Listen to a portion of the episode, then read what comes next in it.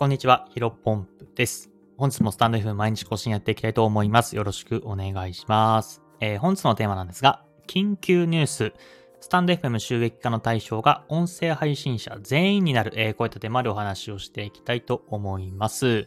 えー、まあ、もしかしたら知ってる人も多いかもしれないんですけども、まあ、スタンド FM でですね、まだ公式から発表されていないんですが、えー、収益化の対象が変わるというニュースが飛び込んできました。うん、めちゃめちゃ驚きましたね。うん。で、まあ、ちょっと今回ね、その話をしていきたいなと思うんですけども、えっ、ー、とですね、えっ、ー、と、今、収益化の方法ってスタンド FM だと3つぐらいかな。えー、あるかなと思っています。で、一つは、えー、コンテンツ販売ですね。例えば、僕、多分この放送ね、じゃあ有料で1000円で売りますよという形だったら、この放送単体で1000円で売る。これはコンテンツ販売かな。で、二つ目が、えっ、ー、と、メンバーシップですね。僕も一時期やっていましたけども、えー、僕の場合は月額500円で、まあ、えー、メンバーシップ限定の音声コンテンツみたいな感じで、まあ、その、お金を払った人だけに、えー、クローズなコミュニティ、クローズな音声コンテンツを届けられる。これはまあ、月額制ですね。二つ目。で、まあ、三つ目が一番有名だと思いますけども、S、SPP かな。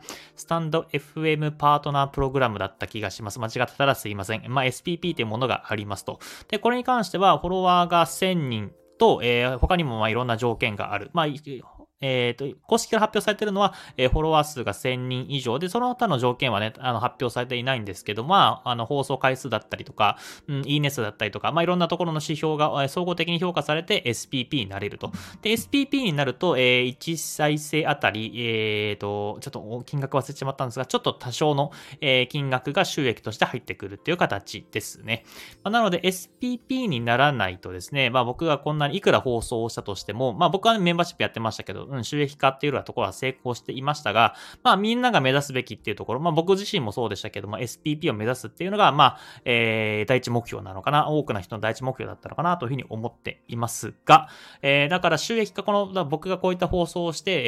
えー、と、音声を再生してくださって、えー、それに対しての広告収入が入ってくるっていうのは SPP じゃないとダメだったんですね。まあ、YouTube とかも同じですよね。YouTube の登録者数1000人以上で、確か放送数が、放送再生時間が何時間以上、確か2000か3000か忘れちゃいましたけども、それぐらいの時間がな,、えー、ないと、えっ、ー、と、収益化できないみたいな感じで、まあそんな感じである種ハードルだったんですが、これがですね、なんと、えー、本声配信者全員が対象になると、えー、いうことですね。めちゃめちゃ驚きました。うーんとですね、まあ、ここでまだね、何の公式から発表されていないんですけども、えー、どうやらですね、えー、先ほど言った SPP の方々に、えー、スタンド FM の公式からメールかながあって、えっ、ー、と、今回 SPP じゃなくて、SPP その1000人以上じゃなく、1000人以上じゃなくて、えー、全員が対象になるみたいなメールが届いたらしくて、まあそこら辺のね、どんな、えー、どんな感じで、え、収益になっていくのか、例えば、え、再生だったりとか、あいいねだったりとか、新規リスナー、うん。なんか新規リスナーとかいいねに対しても、えー、お金が発生するみたいな感じで、ただどれぐらいがね、1いいね、例えば0.01円なのか、まあ、まあないと思いますけど、1いいねあたり1円とか、えー、そういった感じで、そこら辺の配分はまだ決まってないっていうのことだったんですが、まあ、近々これがね、えー、音声配信者全員が対象になると。だから SPP が撤廃されるのかな、えー、っていうような、え、話を聞いています。うん。で、一応ね、え、これ知ったきっかけがですね、えー、ハラペーさんという方ですね。えー、ハラペーさんのツイート、後で、えー、このスタンド FM の概要欄の方に貼っておきますので、ぜひチェックしてみてください。長文でね、めちゃめちゃわかりやすかったです。僕もね、え、あの、このツイートを見て、あ、そうなんだと思って、ただちょっと情報ソースがね、えー、記載がなかったんで、いろいろ調べたところ、えっ、ー、と、スタンド FM の SPP の方々に直接、えー、公式からメールが来て、まあ、ゆくゆくは、えー、全員がですね、音声の、えー、対象になるということでした。うん。だからね、まあ、このニュースを僕自身ね、見てね、まあ、単純に、えー、いろんな意見があるなと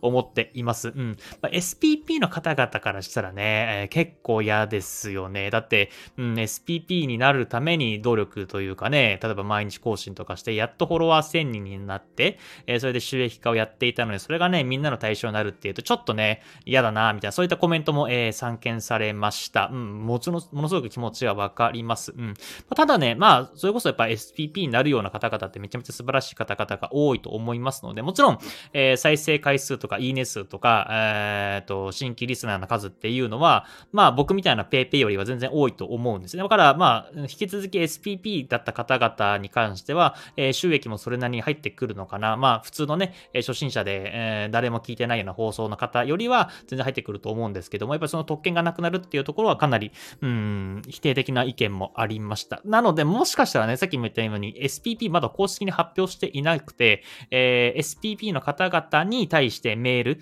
えー、ゆくゆく変わりますよ、変更がありますよ、みたいなことを伝えているので、もしかしたら SPP の方方々がね、かなり問い合わせというか、まあ、不満のコメントをしたら、まあ、もしかしたらなくなる可能性もゼロじゃないんじゃないかなというふうには思っているんですけども、やっぱり最近ね、えー、Twitter、まあ、X ですね。X に関しても、Instagram に関しても、TikTok に関しても、えー、そういった音声、あ、失礼しました。収益化プログラムっていうのが始まってきて、え X だったら投稿に対して、えっ、ー、と、インプレッションに対してお金払われたりとか、まあ、Instagram も、えー、投稿ですね。えー、ボーナスって言いますけども、投稿に対してボーナスっていう形で収益が配られられたりとか、え、TikTok に関しても、え、広告、あ失礼しました、え、動画のコンテンツ、1分以上かな。1分以上の動画に関しては、え、フォロワー数が1万人以上いると、え、1分間以上の動画を上げて再生されると、え、広告収入が入ってくるみたいな感じで、まあ、YouTube だけだったものが、まあ、他の SNS にも、え、収益化っていうプログラムの話が入ってきて、だからまあ、スタンド FM にのスタンド FM に関しても、まあ、そこら辺の時代の波に乗りたかったのかなというふうに個人的には考えています。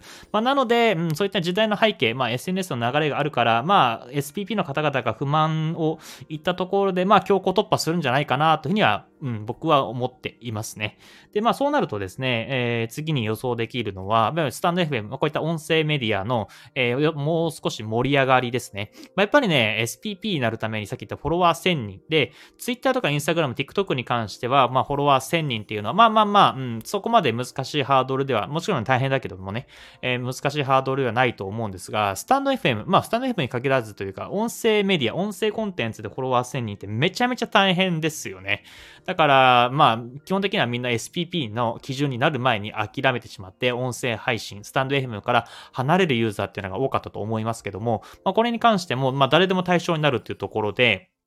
まあ、収益化のハードルがね、ほぼないみたいな感じ。うん、あのー、ハードルがない、うん、山がないみたいな感じなんで、まあ、たくさん新規参入者が増えてくることかなというふうに思います。まあ、ただ、蓋を開けてみるとね、多分ね、えー、例えば10再生だと0.001円。あそんなことないか。10再生だと、えー、0.01円で、例えば1万再生じゃないと、まあ、1000円とか1万いかないみたいな感じだとは思いますけどね。ももっと、もしかしたらもっと低いかもしれませんけども。まあ、なので、えっ、ー、と、まあ、実際やってみたけど、なかなか稼げないみたいな感じで、えー、思う人も多いと思いますけども、まあ、収益化のニュースが入ったらかなり一気にそこのタイミングでね、ドバーっと、えー、新規参入者っていうのが増えていくのかなというふうには思います。まあ、だから僕自身はね、その、まあ僕、このね、500回放送をしてきて、音声メディア、えー、え、一人語りっていうのはだいぶ慣れてきたなというふうに思っているので、えー、何かしらの形でこの波に乗りたいなと思っています。まあ今考えてるのは、そうですね、今インスタグラムとか、えー、TikTok とかっていうのが僕のアカウント非常に伸びているので、まあ音声配信のことをちょっと投稿しつつ、僕スタンド FM でこんなこと喋ってますよ。だからまあ頑張っていきましょうね、みたいなことをね、えー、なんかリンクとかつけたら多分放送聞かれるんじゃないかなと思います。それこそ、まあ新規リスナーというか、えー、なん次の昭和ね、え指標が、え新規リスナーの増加っていうところも、まあ、マネタイズのその収益化の、えなんか加点があるらしいので、まあ、そこら辺のポイントも稼げるんじゃないかなというふうに思っています。まあ、だから、まあね、いつ公式に発表されて、いつから正式にね、その機能が実装されるかっていうのがまだ不明ですけども、まあ、1ヶ月、2ヶ月、3ヶ月以内にはなっていくんじゃないかなと思いますので、まあ僕自身はそれまでに、えー、TikTok、本当に今ありがたいことにフォロワー1200名かな、うん、到達きまして、えっ、ー、と、インスタグラムも少しで600名、最近ちょっと伸び悩んでおりますが、うん、えー、ここら辺のところをですね、まあ、スタンド FM の収益が全員が対象になるっていうところのプログラムが始まるまでに、もともとアカウントを育てていって、えー、僕のスタンド FM のね、えー、リンクというか、えー、話、えー、収益化のことを話して、えー、例えばリール動画とかショート動画を作って、まあ、稼げますよ、収益が始まりましたよ、みたいなことで、僕の放送を聞いてくれませんか？で、新規リスナーの方をね、えー、たくさん増やして、僕自身も、えー、収益化、えー、スタンド FM の収益化の波に乗りたいなというふうに思っております。えー、今回はですね、緊急ニュースというところで、えっ、ー、と、僕の見解とか、えー、詳細を話させていただきました。えー、本日の話は以上です。